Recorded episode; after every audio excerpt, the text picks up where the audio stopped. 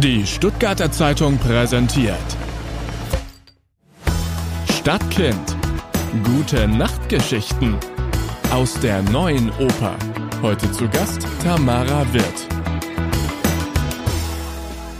Hallo und herzlich willkommen zu unserer neuen Folge des Stadtkind Podcasts Gute Nachtgeschichten. Mein Name ist Katrin und ich bin Laura und wir sind heute hier beim Gute Nacht Geschichten Podcast, ein Podcast über die Menschen aus dem Stuttgarter Nachtleben. Und äh, wir setzen uns da immer zusammen in verschiedenen Locations, treffen uns und sprechen über witzige Anekdoten, Insights, die Dinge, die wir nicht mitbekommen auf der Tanzfläche und eben vor der Bar. Und deswegen haben wir heute auch wieder eine Gästin und das ist Tamara Wirth. Hallo Tamara. Hallo, freut mich sehr für die, danke für die Einladung. Danke, schön, dass du da bist. Ähm, du bist DJ, du bist Teil des Kollektivs Ritual Digital, ja. legst im äh, Amore aus, Studio Amore, auf Friedas Pier, White Noise, hast äh, ein Lobby-Radiocast, glaube ich sogar. Mhm, genau. Und bist auch Kommunikationsdesignerin. Ja, genau sehr viel Kreativität in einem auf jeden Fall, unsere heutige Gästin. Vielleicht können wir mal ganz kurz, bevor wir in das Thema einsteigen, noch hier die Szene für unsere Zuhörerinnen und Zuhörer festhalten, weil es ist echt wunderschön. Wir haben einfach Mitte Oktober, es hat 27 Grad. Wir sitzen in, in den Räumen von Contained auf dem Gelände von den Wagenhallen, trinken hier, ähm, ich glaube, man Wasser. darf das sagen. Wasser mit Natürlich Sprudel. nur Wasser mit äh, ein bisschen Kohlensäure. Und ähm, ja, ich will mich einfach bei dir bedanken, dass du diese tolle Location heute dir gewünscht hast, als ob du gewusst hättest, was für ein Wetter es heute sein wird. Vielleicht muss man dazu noch kurz sagen, bei unserem Podcast dürfen sich nämlich unsere Gäste und Gästinnen die Locations wünschen und du hast dir eben Contained hier ähm, bei den Wagenhallen gewünscht. Ja, genau. Das ist einfach ein wunderschöner Ort, an dem ich mich seit Jahren wohlfühle. Ähm, ich hatte ähm, Ursprünge, äh, als ich nach Stuttgart gezogen bin. Ich verbinde einfach sehr viel mit diesem Ort. Äh, hier ist irgendwie immer sehr viel Kreatives passiert und äh, zu Zeiten, wo ich angefangen habe zu studieren, äh, noch gar nicht aufgelegt habe, war das immer so ein Ort, wo man ganz viel Musik findet, äh, was man sonst vielleicht nicht so in der Stadt findet. Deshalb der Ort. Mhm. Sehr schön. Ja, du hast gerade gemeint, ähm, deine Anfänge waren mitunter hier. Ähm, vielleicht kommen wir da direkt mal drauf zu sprechen. Und zwar hast du an der AK, also an der Staatlichen Akademie der Bildenden Künste in Stuttgart, äh, damals studiert, soweit ich weiß, genau. Kommunikationsdesign. Ja. Und bist dann auch dort so mehr oder weniger zum Auflegen gekommen. Vielleicht kannst du da mal kurz ähm, erzählen, wie, wie das denn dazu kam ja. und was die AK da für eine Rolle für dich ja. gespielt hat. Ja, sehr gerne. Genau, ich habe Kommunikationsdesign studiert an der AK, bin nach Stuttgart gekommen und wusste noch nicht so richtig, in welche Richtung zieht's mich. Ähm, ich habe auch ehrlich gesagt Kommunikationsdesign studiert, äh, weil äh, ich dachte, das wäre so ein bisschen allgemeineres Studium äh, im Sinne von Design und ich muss mich nicht direkt festlegen. Das erklärt vielleicht auch, weil ich ähm, die Gründe, warum ich äh, so viel Verschiedenes äh, auf einmal mache. Ähm, ich habe einfach sehr viele Interessen. Ich dachte, dort könnte ich die auf jeden Fall ausleben. Es ist ein Campus, auf dem äh, viele Studiengänge auf einmal stattfinden und äh, das fand ich einfach super spannend. Ähm, Genau, und dort, äh, mich hat äh, elektronische Musik immer interessiert und ich fand den Gedanken total spannend, mir meine eigenen Sets, die ich mir anhören kann, zusammenzustellen. Ähm, und habe mir dann mal so ein bisschen Equipment ausgeliehen von Freunden, die das natürlich sofort weitererzählt haben. Also ähm, das ging dann relativ flott, äh, dass an der AK dann sich sowas rumspricht und äh, man dann den ein oder anderen Gig auf dem Campus äh, bekommt. Ähm, und eine wichtige Sache war natürlich dann auch mein Professor, den ich hatte dann ähm, nach meinem Grundstudium, äh, den Patrick Thomas. Ähm, der das natürlich immer super spannend fand. Ähm, dass es super, super viele musikalische Menschen auch einfach an der AK gibt. Äh, wir hatten in der Klasse dann drei DJs. Das war der Ben El Halavani, Max Haslauer und ich. Und wenn wir auf Exkursionen gegangen sind, dann wurden wir eben auch zusammengeworfen. Hier macht mal, hier, ihr habt jetzt die Aufgabe, die Klasse zu bespaßen, vielleicht auch ein anderes Land und noch andere Studierende auf der Welt. Ähm, der hat es dann schon immer so ziemlich gepusht in eine Ecke.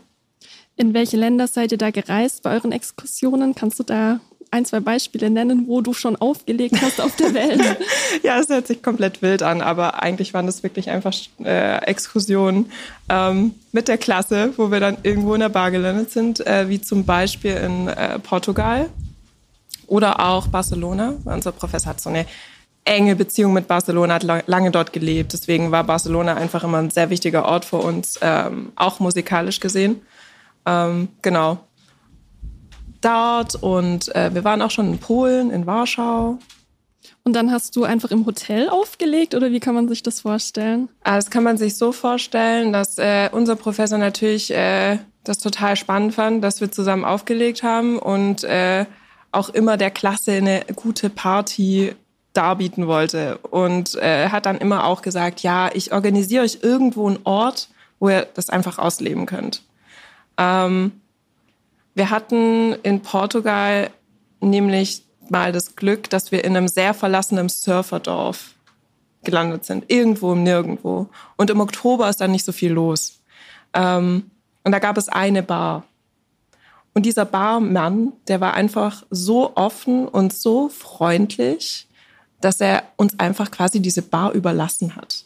Wir konnten da machen, was wir wollten ähm, das war dann so der Anlass zu sagen, ja, dann können wir das auch bestimmt irgendwo auf der Welt genauso handhaben wie dort in Portugal. Äh, hat nicht immer ganz gut funktioniert, aber ähm, waren auf jeden Fall immer lustige Zeiten. Klingt auf jeden Fall nach sehr viel Spaß. Ja, wie ist es so mit äh, Musikwünschen auch auf solchen Partys? Also wir hatten das jetzt auch mal zum Beispiel in unserem Podcast mit äh, Walter Ercoleno, äh, der auch äh, mal DJ war, äh, dass man ja doch immer wieder als DJ auch mit etwas, ja, sag ich mal, fragwürdigen Musikwünschen konfrontiert ist. Und ich kann mich noch erinnern, bei unseren so Schulreisen, da wurde sich auch wild, da wurde wild hin und her gewünscht. Da waren richtige Hits dabei. Wie ist das? Also wird auch so ein bisschen Trash gespielt auf ja. solchen äh, Partys? Ich denke schon. Ja. Ich sag nur pur Partymix war bei uns der Renner. Oh nein. Oh Gott, ja, das finde ich ja komplett ärgerlich. ähm, ja, gab's auf jeden Fall, wobei äh, Kunstakademie-Kontext, die Leute dort, die sind einfach so ein bisschen offener die hab, ich habe ich immer so ein bisschen das Gefühl, du kannst ein bisschen machen, was du möchtest, ausprobieren, was du möchtest und die Leute finden es einfach toll, weil sie uns toll finden und weil sich alle gegenseitig toll finden und alle eine tolle Zeit haben. Was irgendwie auch ähnlich ist wie hier, ähm, weil das ist ein Ort, die Leute, die hier hinkommen, die sind einfach super offen für Musik. Also ich spreche von der neuen Oper. Ähm, deshalb genieße ich das vielleicht auch so. Vielleicht ganz kurz, ähm, dass unsere Zuhörer und Zuhörerinnen auch Bescheid wissen. Neue Oper ist das Format von Contained, was hier immer mittwochs stattfindet und wo vor allem auch junge Nachwuchskünstlerinnen und Künstler eine Bühne bekommen. Hier findet man immer sehr viele junge Künstler und das findet jeden Mittwoch ab 18.30 Uhr, soweit ich weiß, statt. Würdest du sagen, da das ja auch ein KünstlerInnen-Kontext ist, dass da vielleicht auch eine andere Wertschätzung oder ein anderer Respekt dann vor der Kunst also dass zum Beispiel auch Musik machen ist dann ja eben auch ja. eine Kunst und nicht dieses ja. Dienstleistungsgefühl, der DJ, die DJ spielt, ich kann mir hier wünschen, was ich will, sondern dass da vielleicht auch einfach in dieser, nennen wir es mal Bubble, nennen wir es in diesem Umfeld, dass da vielleicht auch einfach eine andere Wertschätzung herrscht. Ja, glaube ich definitiv. Also ähm, ich habe oft das Gefühl, wenn ich irgendwo anders in Clubs auflege, dass ich dann dann eher ein Dienstleister, eine Dienstleisterin bin ähm, und dass ich auch dann auch als solches gesehen werde und dass zum Beispiel auch diese Kunst aufzulegen, Sachen zu mischen, dann überhaupt gar nicht, überhaupt gar keinen Wert hat in diesem Kontext. Ich hatte tatsächlich äh, nach Corona, als äh, TikTok hier so einen Hype bekommen hat, ähm, einen kompletten Winter lang habe ich immer dieselben Liedwünsche bekommen. Und es waren immer so arge TikTok-Hits tatsächlich. Das ist, das, das fand ich total interessant und äh, irgendwie äh, echt äh, befremdlich, ähm, Was mich aber dann auch dazu gebracht hat, mich damit mal zu besch beschäftigen und da mal reinzuhören. Hast du sie gespielt? Ich habe es tatsächlich einmal gespielt, aber als Witz ein Jahr später in der Rakete. ja. Was war das für ein Song? Ah, ich glaube, das war damals ähm, von Fischer, ähm, dieser monströse Tech House Hit, dessen Name mir gerade auf jeden Fall entfallen ist. Aber ich glaube, ähm, die meisten kennen ihn. Okay. Ähm, TikTok ist ja auch immer so eine, ist ja gerade, hast du gesagt, auch, also es wird sehr viel Techno-Musik da auch gehört, es werden sehr viele Remixe gemacht. Ähm, und es ja, kommen da ja auch KünstlerInnen nach, die auch echt groß werden ähm, über TikTok. Und ich möchte jetzt einfach mal ähm, so was Aktuelles besprechen. Ich weiß nicht, ob das so, das ging so ein bisschen in der auch so Techno-Szene-Bubble rum, dass ähm, auf einem ja, Konzert, auf einem Festival Pappenheimer aufgetreten ist. Mhm. Ich weiß nicht, ob du das mitbekommen ja. hast. Hast äh, genau der ein bisschen, also der nach ihm wäre Stella Bossi dran gewesen. Heißt sie überhaupt mhm. so? Spricht ja. man sie ja, so aus? Ja, ich glaube, man spricht sie so aus. Genau, und sie ist ja auch sehr, also auf TikTok auch sehr groß geworden oder wurde eben sehr gehypt auch auf TikTok. Und da war die Situation, dass sie sie sich quasi verspätet hat und Pappenheimer länger gespielt hat, um die Lücke zu füllen. Und als sie dann kam, sozusagen, haben sie ihm mitten im Track äh, gecuttet und er sollte von der Bühne runter. Und ähm, da kam ja dann auch so ein bisschen so eine Diskussion hoch. Ähm, Techno, Kultur, ähm, Respekt auch vor der Musik, weil wir es ja auch gerade so ein bisschen eine Wertschätzung für Musik hatten. Und ähm, dass das vielleicht auch durch solche Trends, TikTok-Trends, ähm, ja, dass die Kultur da irgendwie verloren geht. Äh, wie, ja. also wie siehst du das? Also ist, ja, ist das ein Ding, auch dieser, diese Technokultur und dieser Respekt vor der Musik? Ja, ich habe auf jeden Fall den Anschein, ähm, dass es weniger um den Rave an sich geht. Es geht weniger um die Musik, es geht viel, viel mehr um die Menschen, ähm, was auch Social Media auf jeden Fall gefördert hat. Ähm, das merke ich ja selber. Ähm, es, mein Social Media Account funktioniert mit meiner Person, wenn ich von mir etwas poste, viel besser, als wenn es irgendwelche äh, Sachen sind, auf denen mein Gesicht jetzt nicht drauf ist. Ähm, das ist einfach ein bisschen seltsam. Ich glaube auch ein Stück weit, man kann das auf jeden Fall kritisieren, sollte es kritisieren, aber es ist halt auch die Gesellschaft entwickelt sich einfach auch. Ich habe ähm, auch das Gefühl, dass äh, Respekt, ähm, es war schon immer so, dass äh, bekanntere DJs ähm, so ein bisschen mehr eine Star-Attitüde hatten als Local DJs, die einfach nur ähm, ähm, den Abend gefüllt haben, bis der Main Act kommt. Ähm, das das gab es auch schon vorher. Ähm, ist jetzt eben so, dass TikTok und dadurch, dass es sehr viel mehr Handys gibt auf Raves, ähm, dass das eben mehr ins Gespräch kommt. Ähm, dass es vielleicht äh, da mehr Respekt geben sollte den anderen KünstlerInnen gegenüber. Wie leicht oder schwer tust du dich mit Social Media? Fühlst du dich da wohl oder ist das eher was, was man machen muss? Ja, ich glaube, wenn du mich so fragst, dann würde ich eher sagen Letzteres. Ähm, mir hat das eine Zeit lang super viel Spaß gemacht und manchmal erwische ich mich da immer noch, wie ich dann äh, Spaß dabei habe. Jetzt irgendwie, wenn man mal mehr Zeit hat im Urlaub oder so, finde ich es dann doch irgendwie ganz amüsant, damit zu spielen. Aber ähm, ich sehe es tatsächlich mittlerweile und das ist irgendwie auch ein bisschen traurig als eine Business-Sache. Ich muss es halt irgendwie auch machen und ähm, das wird auch ein Stück weit von mir eingefordert.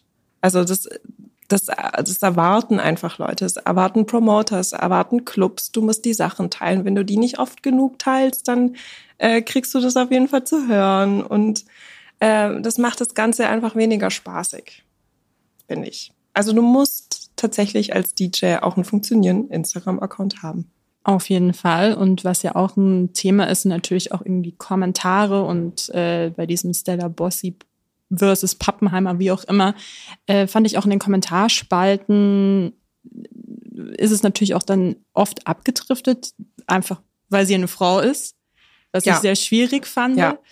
Ähm, und deswegen würde ich sehr gerne mal das Thema auch Frauen ähm, in der Technokultur, im Nachtleben und auch als DJ, was ich sehr oft nämlich auch gelesen habe, ist äh, diese DJing. Und ich ja. finde, wir sollten jetzt mal diesen Ort hier nutzen, um auch mal einfach so einen so einen Wortknicke, so einen Techno-Knicke, DJ-Knicke, ja. das ist dieses Wort DJing, ja. dass man das einfach nicht das macht man einfach nicht. Macht man einfach. Nee, ja, nicht. bitte, lasst das mal ein für, ein für alle mal klären, warum man das ja. Wort D-Chain nicht verwenden sollte. Ja, ähm, es ist einfach unnötig zu gendern. Ähm, es ist ganz simpel gesagt. Äh, ich möchte genauso behandelt werden wie jeder andere DJ. Ähm, dass jemand mich äh, DJ nennt, ähm, es macht mich zu was äh, Speziellerem. Das ist eine Ausnahme. Es hebt mich nochmal hervor aus der Gruppe. Das möchte ich aber gar nicht. Ich möchte genauso gesehen werden auf dem Line-up wie jeder andere DJ auch. Ähm, ich finde nicht, dass äh, Frauen oder äh, Leute mit anderen Gendern als äh, männlich in irgendeiner Form speziell behandelt werden sollten. Sie sollten genauso behandelt werden wie Männer. Und deshalb ist das Wort DJ einfach komplett unnötig. Äh, Disc Jockey ist äh, genderneutral. So. Punkt. Mic drop. Ja. So. Zack. Ja. Ähm, du machst ja auch oder gibst ja selber auch Workshops, Flinter-Workshops und damit ähm, ja gibst du ja auch Frauen ähm, und anderen Personen einfach die Möglichkeit, äh, das auszuprobieren und sichtbar zu werden. Auch warum ist dir das so wichtig oder warum hast du damit angefangen, eben so dein Wissen auch zu teilen, dass andere davon profitieren oder ja, ja. sich trauen anzufangen? Ja, also ich habe damit angefangen, weil ich ähm, selber gemerkt habe, für mich als ähm, doch eher introvertierte Person ähm, war das natürlich äh, Worst-Case-Szenario ähm, mit was anzufangen, äh, wo hauptsächlich Männer unterwegs sind. Ähm, und ich habe dann schnell gemerkt, dass ich äh, angewiesen bin auf Support. Ähm, und als ich dann gemerkt habe, wie sehr mir das hilft, diesen, diesen Support zu bekommen von anderen Menschen, ähm, habe ich auch gemerkt, dass immer mehr Frauen und Flinter-Menschen auf mich zukommen und sagen, hey, ich würde es super gerne auch mal machen. Und das war für mich so der Auslöser zu sagen, okay, es gibt so viel Bedarf. Ich bekomme wirklich so viele Nachrichten nach wie vor dazu. Ähm, und es ist voll schön, dass ich da irgendwie mittlerweile so eine Rolle habe, wo ich finde es auch total toll, dass Menschen sich wohlfühlen ähm, und mich tatsächlich ansprechen und sagen, hey, ich würde voll gerne, kannst du mir helfen? Das finde ich total toll, dass ich das auch irgendwie ausstrahlen kann, weil es ja irgendwie auch nicht selbstverständlich. Ähm, und ich merke immer mehr, dass es diesen, gerade für Flinter, äh, einen Safe Space braucht, äh, an dem es in in dem es in Ordnung ist, jede dumme Frage zu stellen, sich auszuprobieren und sich einfach wohlzufühlen und zu checken, ist es überhaupt was für mich? Es geht ja gar nicht darum, dass jeder jetzt, äh, der einen Workshop macht, direkt professionell mega arg durchstarten will und äh, die Welt erobern möchte. Das geht gar nicht darum, aber es ist ja irgendeine Art von Hobby, ähm, irgendeine Art von Interesse. Ähm, es sind Leute, die sich gerne mit Musik befassen, finde ich super. Ähm, ich gebe gerne einen Raum einfach, um den Leuten die Möglichkeit zu geben, das mal auszuprobieren. Und ich erlebe einfach viel Menschen, die kommen und sagen, ja, sie haben es mal versucht und mit Freunden, natürlich alles männliche Freunde, und sie fühlen sich da nicht so richtig, sie können nicht so richtig und dann haben sie Angst, was falsch zu machen. Und genau deshalb mache ich das. Ähm, weil es eben natürlich auch bekannterweise in dieser Szene viel zu wenig Flinter und Frauen gibt, die auflegen.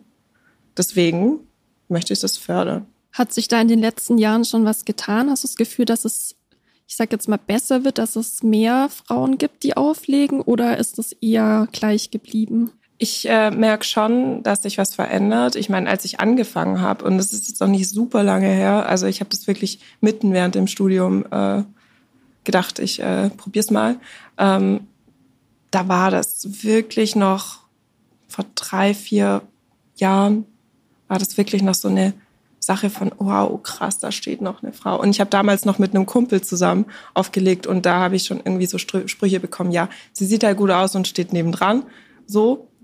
Oh, ähm, oh Gott. Das hat sich auf jeden Fall verändert, aber es hat sich, glaube ich, auch ein bisschen verändert, weil ich mittlerweile in der Position bin, ähm, wo ich auch sehr gewertschätzt werde für das, was ich tue und viele Bookings bekomme.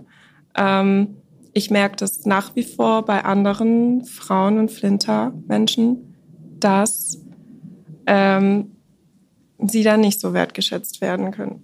Gerade im Anfang, wenn sie anfangen aufzulegen. Ähm, und das war auch so ein bisschen der Grund, warum ich dann gedacht habe, für die Leute, die zum Beispiel einen Workshop gemacht haben oder so ein bisschen Erfahrung schon gesammelt haben und äh, eine Plattform brauchen, ähm, eignet sich das Lobbyradio ja perfekt dafür. Ähm, und genau diese Leute lade ich da ein, ähm, um zu zeigen den ganzen Kollektiven und Clubs in der Stadt, hey, da sind sie, ihr könnt sie hier aussuchen. Auf diesem Instagram-Account äh, könnt ihr diese Frauen finden. Magst du vielleicht ein, zwei Sätze zum Lobbyradio sagen? Ja.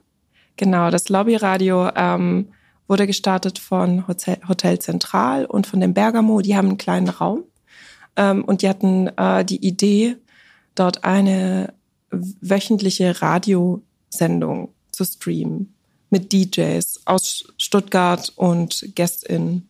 Ähm, und dort wurden ein paar Menschen gefragt, Lust, ob sie Lust hätten, eine Radioshow zu machen. Und ich habe mir ganz lange Gedanken gemacht, weil ich eigentlich nicht selber jeden Monat, zum Beispiel, es, es findet immer Donnerstag statt, man kann da auch hingehen und sich das alles anschauen.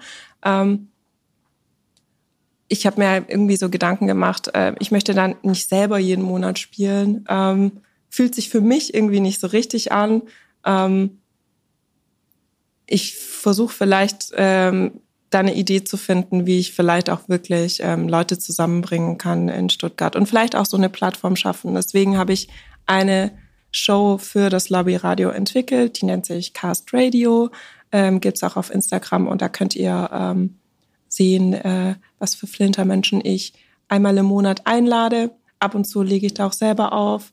Ähm, aber es ist immer ganz schön, weil ähm, man lernt sich so auch kennen. Und das finde ich auch ganz wichtig, weil ähm, jetzt springe ich total zwischen den Themen. Aber es ist natürlich so, dass man als Frau oft alleine auf dem Line-up ist und so die anderen Frauen gar nicht kennenlernt. Ja, das wäre auch so eine, also das ist auch so ein Gedanke von mir, das ja ganz oft auch, weil du jetzt sagst, auf Line-Ups und so weiter, das ist ja, ob das jetzt bei sehr großen Festivals, deutschen Festivals ist, oder Festivals weltweit, dass äh, man der Frauen, Flinter-Person echt suchen muss auf dem Line-Up. Ja. Also da brauchst du eine Lupe quasi. Ja. So. Und das ist echt traurig. Und ja. ähm, ich weiß nicht, was du schon mal in so einer Situation, wo du dich auch so gefühlt hast, als wärst du so, ach Mist, da sind ja nur Männer. Ah, jetzt brauchen wir eine Frau. Ah ja. Also hast du auch schon mal so, also ich kenne wirklich auch ähm, DJs, ähm, weibliche DJs, Flinter-DJs, die genau so eine Mail erhalten haben, uns ist, oh, uns ist aufgefallen, wir bräuchten da ja noch. Also hast du auch schon mal so eine Erfahrung gemacht? Ja, ständig. Also das ist total die Regel. Ähm, ich, ich fand das auch, mich hat das auch äh, noch vor einem Jahr oder so, hat mich das auch richtig verletzt, ähm, wo ich so sage, hey, ich möchte nicht gebucht werden, weil ich eine Frau bin. Das hatten wir ja gerade von diesem DJing-Ding. Ähm, ich möchte ein DJ sein, der gebucht wird, wird wegen meiner Musik. Ähm, und ich möchte nicht auf dass ich ein dieses Geschlecht habe, irgendwie äh, degradiert werden und deshalb gebucht werden. Das ähm, finde ich einfach furchtbar. Aber mittlerweile denke ich mir auch, ähm, das ist halt jetzt auch eine Möglichkeit. Und deswegen ist es auch so verrückt als Frau in der Szene. Geht, dann, da ist man dann irgendwann automatisch aktivistisch unterwegs. Mhm. dann fängt man vielleicht, wenn man äh, die Laune dazu hat, auch die Leute ähm, an aufzuklären und zu sagen, hey, ich nehme das an, aber ich möchte gebucht werden wegen meiner Musik und nicht, weil ich eine Frau bin und noch auf diesem Line-Up stehen will. Gibt es nicht die Möglichkeit, dass ihr noch eine Frau dazu holt? Und dann vielleicht auch wirklich auch noch Tipps geben. Ähm, weil es ist oft für diese großen Festivals und für die großen Clubs, die sind es halt gewöhnt, diese Leute zu buchen, die sie halt eben auch so buchen. Ähm, es ist einfach Arbeit, ähm, Menschen zu buchen, Flinter zu buchen, ähm, die nicht so sichtbar sind wie die Männer. Man muss sich einfach mit der Szene auseinandersetzen und das machen die meisten nicht.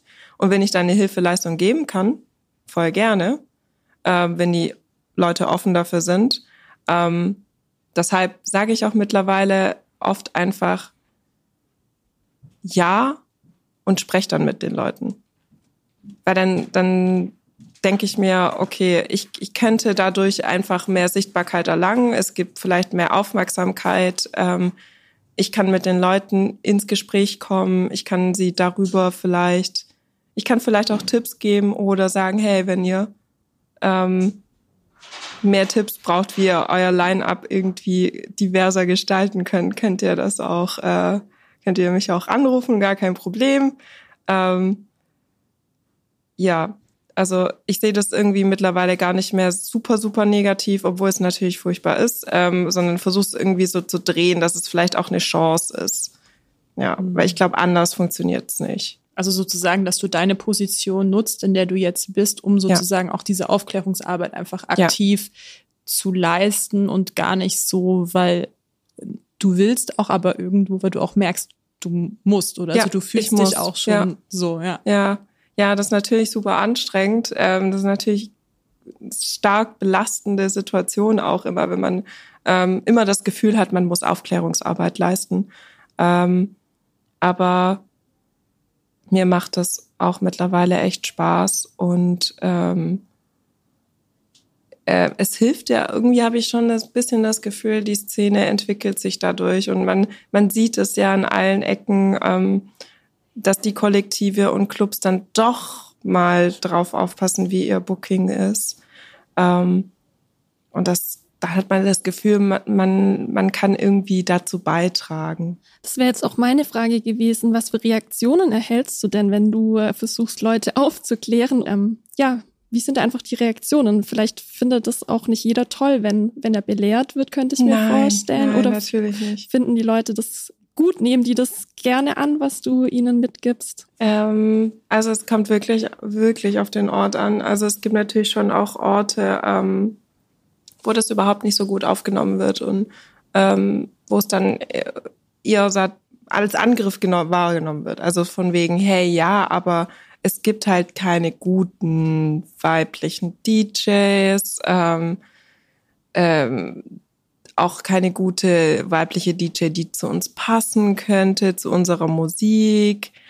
Ähm, ja, also mit solchen Leuten habe ich auch oft das Gefühl, ähm, dass die wollen es halt auch nicht und dann ähm, ist es vielleicht auch, äh, ich habe es versucht, ich habe es mal in den Raum geworfen. Ähm, vielleicht im Nachhinein wird mal drüber nachgedacht, aber ähm, klar, natürlich finden die Leute nicht immer super, wenn man belehrt wird. Klar. Ähm, aber es gibt den Unterschied zwischen Clubs und Clubs, definitiv. Gibt's denn so Clubs in Stuttgart? Ich meine, klar, heute sind wir hier in einer neuen Oper, das hast du ja schon gesagt, es ist ein Ort, der dir sehr am Herzen liegt. Aber was sind denn so für Orte vielleicht auch, die nicht mehr da sind vielleicht oder generell, wo du sagst so, hey, da bin ich gerne hingegangen? Ähm, also ich erinnere mich sehr gerne an das Eiscafé Adria zurück. Das habe ich gehofft, dass du das sagen ja. wirst, weil ich mich auch. ja, das war irgendwie eine richtig wichtige Zeit. Ich weiß gar nicht, wie lang gab's das? Ich glaube ein Jahr. Ja. Ein bisschen länger. Ich bin nicht ganz sicher. Sehr kurz. Zu sehr kurz. Zu kurz. Sagen wir es einfach ja. zu kurz. Ja. Gab's das, ja? Ja. Irgendwie verrückt, weil jetzt kann ich sagen, da sind auch so meine ersten ähm, Partys so entstanden. Also nach der Rakete natürlich da schon ein, zwei Mal gespielt, aber ähm, ich habe dann im Eiscafé Adria tatsächlich monatlich gespielt und das war so ein Ort, der so offen war für neue Leute und für Musik, äh, super wichtig. Und dass sie mir einfach so aus der AK runtergefallen in die Stadt irgendwie die Möglichkeit geben, so, ey, ich finde es irgendwie interessant, was du machst. Willst du nicht mal so einen Abend gestalten? Ähm, mega. Also das hast du abgesehen von der neuen Oper kaum noch in Stuttgart. Ähm, und dieser Ort, den fand ich super wichtig. Und der hat auch, finde ich, voll viel vernetzt. Also für mich war das auch voll wichtig. Da habe ich andere DJs kennengelernt aus Stuttgart, die ich davor nicht kennengelernt habe, weil ich nur in der AK rumhing. Ähm, Genau. Wisst ihr noch, in welchem Jahr das war? Irgendwie, ich weiß nicht, Eiscafé Adria, ich höre so viele Geschichten davon, aber es ist irgendwie an mir so ein bisschen vorbeigegangen, ja. muss ich sagen.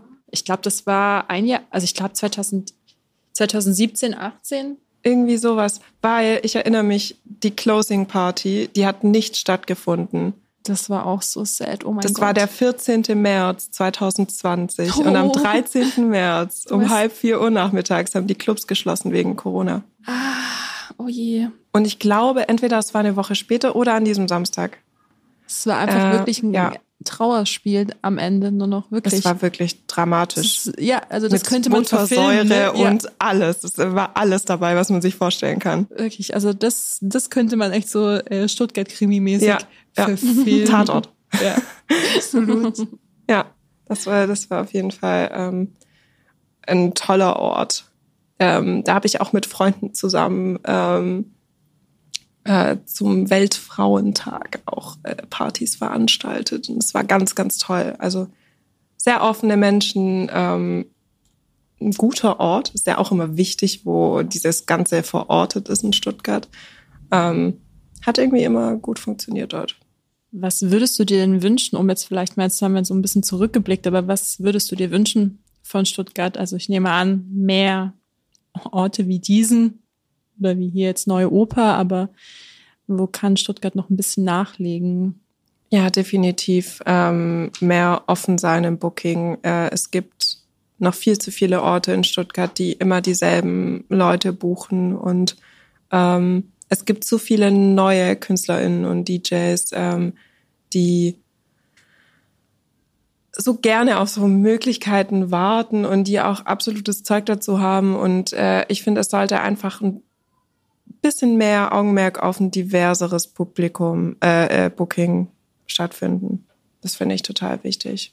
Wo gehst du, wenn du privat feiern gehst, gerne hin? Beziehungsweise gehst du überhaupt privat feiern oder ist es dir dann zu viel? Ja, also ja, äh, selten. ähm, ich äh, spiele momentan super gerne im Lehmann tatsächlich. Da habe ich irgendwie den Eindruck, die Leute sind total frei ähm, und haben Lust, Musik zu hören, sind total hungrig nach Musik. Auch sehr junges Publikum, Sehr oder? jung, ja. ja. Sieht man auch nicht mehr so oft. So geballtes junges Publikum. Ähm, mag ich sehr, sehr gerne dort. Dann äh, privat feiern, aber auch auflegen, ist auf jeden Fall, ähm, ich habe ganz lange bin ich nicht mehr feiern gegangen, weil mir, war, mir war es alles zu viel so. Ich bin eigentlich gar nicht so äh, jedes Wochenende hoch, hoch die Hände, Wochenende Typ, gar nicht.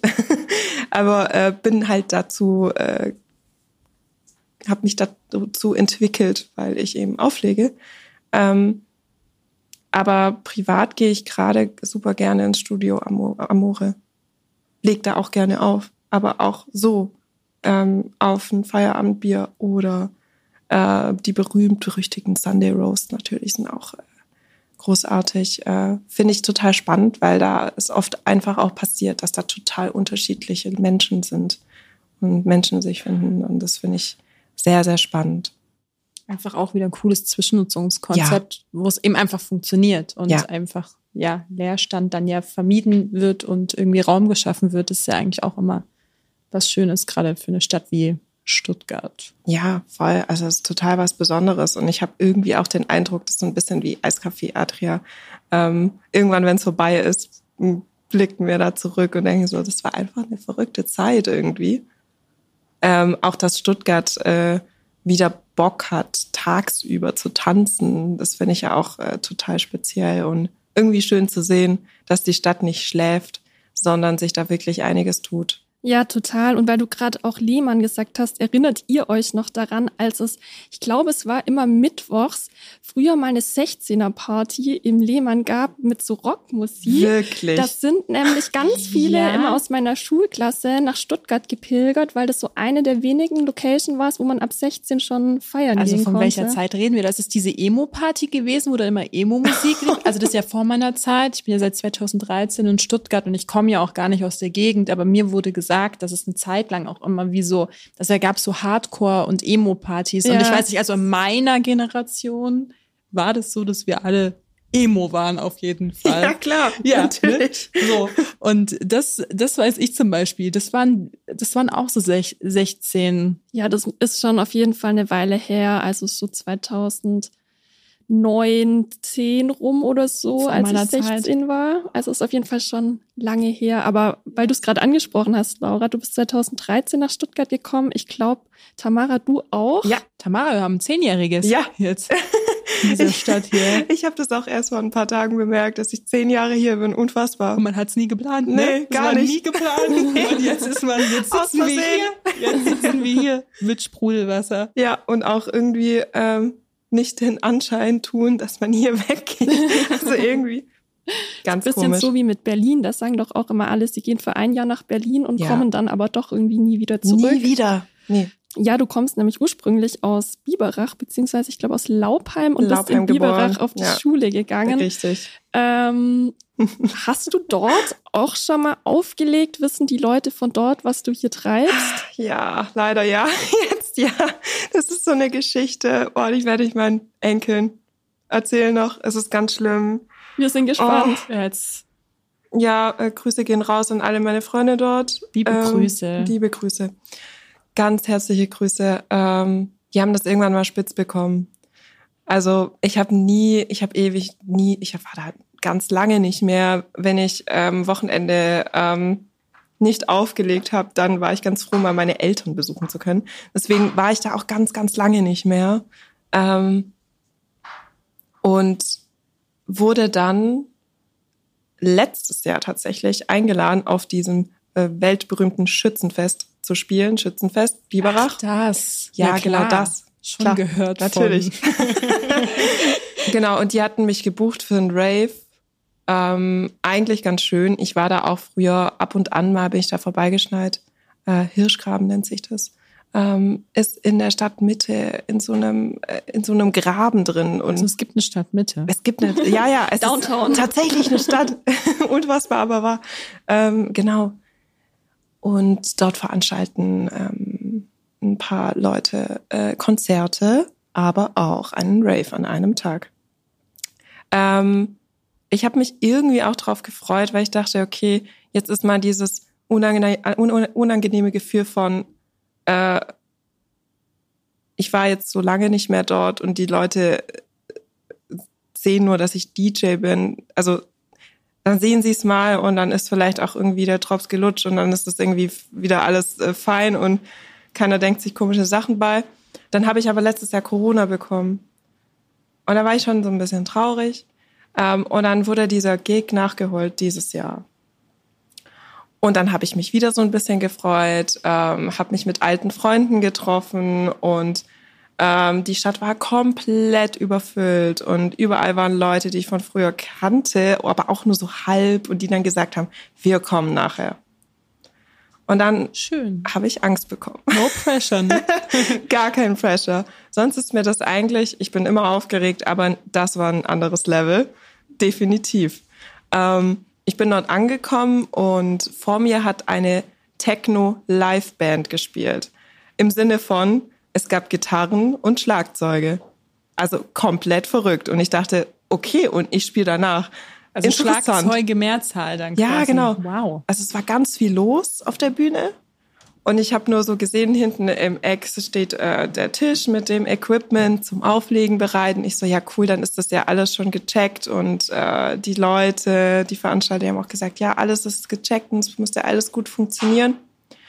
Ähm, dann gab es diesen Moment von kleinem Tumult, in dem die Band abbauen sollte und ich mit diesem Tisch nach vorne komme und anfangen soll aufzulegen. Und es war die Hölle los. Es war wirklich so viel los und ich sehe nur so viele Gesichter, die ich kenne. Auf jeden Fall habe ich dann angefangen und ziemlich schnell gemerkt, der eine CDJ funktioniert überhaupt gar nicht. Ähm, ich habe den mehrmals versucht an- und auszumachen. Er ist immer wieder ausgefallen. Ähm, dann hat äh, die Verlinkung nicht funktioniert. Dann habe ich mit mehreren Sticks gearbeitet. Äh, dann ist der andere CDJ immer ausgefallen. Also am Ende vom Lied war es mein allerschlimmster Gig ever. Und ich konnte einfach nichts machen dagegen. Ich konnte keine Tracks mischen, weil es nicht möglich war, weil mindestens immer einer ausgefallen ist von den CDJs. Also konnt, ich konnte einfach nur mit einem Spiel Track nacheinander gespielt. Richtig toll. Ähm, ich habe mich, ich habe geschwitzt ohne Ende. Ich, ich dachte nur, wann, wann ist dieses Elend endlich vorbei? Ich stehe einfach auf einer Bühne, was ich sowieso immer so ein bisschen sketchy finde, auf einer Bühne zu stehen. Ich bin eigentlich eher so Team ebenerdig zu Menschen. ähm, es war eine Katastrophe und ich habe mich so geschämt. Das heißt aber, du hast es durchgezogen. Ich habe es durchgezogen. Nee, ich habe, ich dachte, das, das ist ja noch irgendwie ärgerlicher. Und ich habe irgendwie gemerkt, die Leute, die waren schon an diesem Punkt, waren ein bisschen zu betrunken, um alles so richtig zu realisieren. Und dann dachte ich, okay, ich versuche es jetzt einfach. Ich verschwinde danach einfach sehr, sehr schnell wieder. Ähm, und tatsächlich war es dann auch so, dass äh, ich damit fertig war, komplett verschwitzt, komplett am Ende. Ich nur nach Schnaps gerufen habe, äh, weil ich nicht mehr konnte. Ähm, und meine Freunde kamen dann und waren dann, wow, das war so toll. Das war der beste Abend meines, meines Jahres. Eh voll. Also komplett von den Socken waren. Und ich war dann wirklich so, ist das euer Ernst gerade? Es war das Schlimmste für mich überhaupt. Ever. Also ich, einen schlimmeren Gig hatte ich auf gar keinen Fall. Aber es war dann irgendwie so beruhigend, dass alle um mich rum. Vielleicht haben sie es auch gar nicht so gemeint, aber sie haben mir das Gefühl gegeben, hey, alles ist okay, du hast dich gar nicht blamiert. Ähm, wir fanden es total toll und wir kommen auf jeden Fall mal nach Stuttgart gefahren oder nach München oder sonst wohin, um dich zu sehen.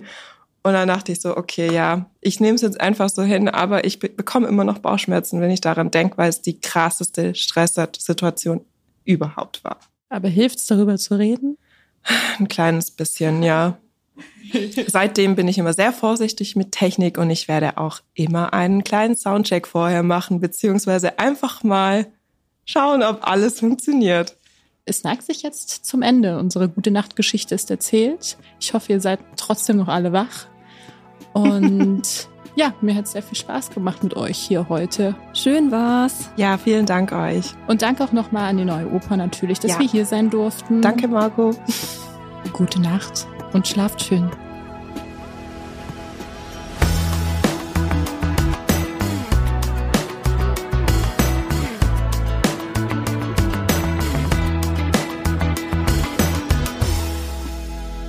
Stadtkind Gute Nacht Geschichten ist eine Produktion der Zeitungsgruppe Stuttgart. Redaktion Petra Xayapum, Tanja Simonchev, Katrin Meyer-Sohn, Laura Müller-Sixer, Nicole Töpke, Lara Schneider-Fresenius und Felix Frei. Ton und Schnitt Marian Hepp. Eventplanung Judith Sommer und Anna Schnelzer. Location Neue Oper. Noch mehr gute Nachtgeschichten findet ihr auf stuttgarter-zeitung.de slash Stadtkind.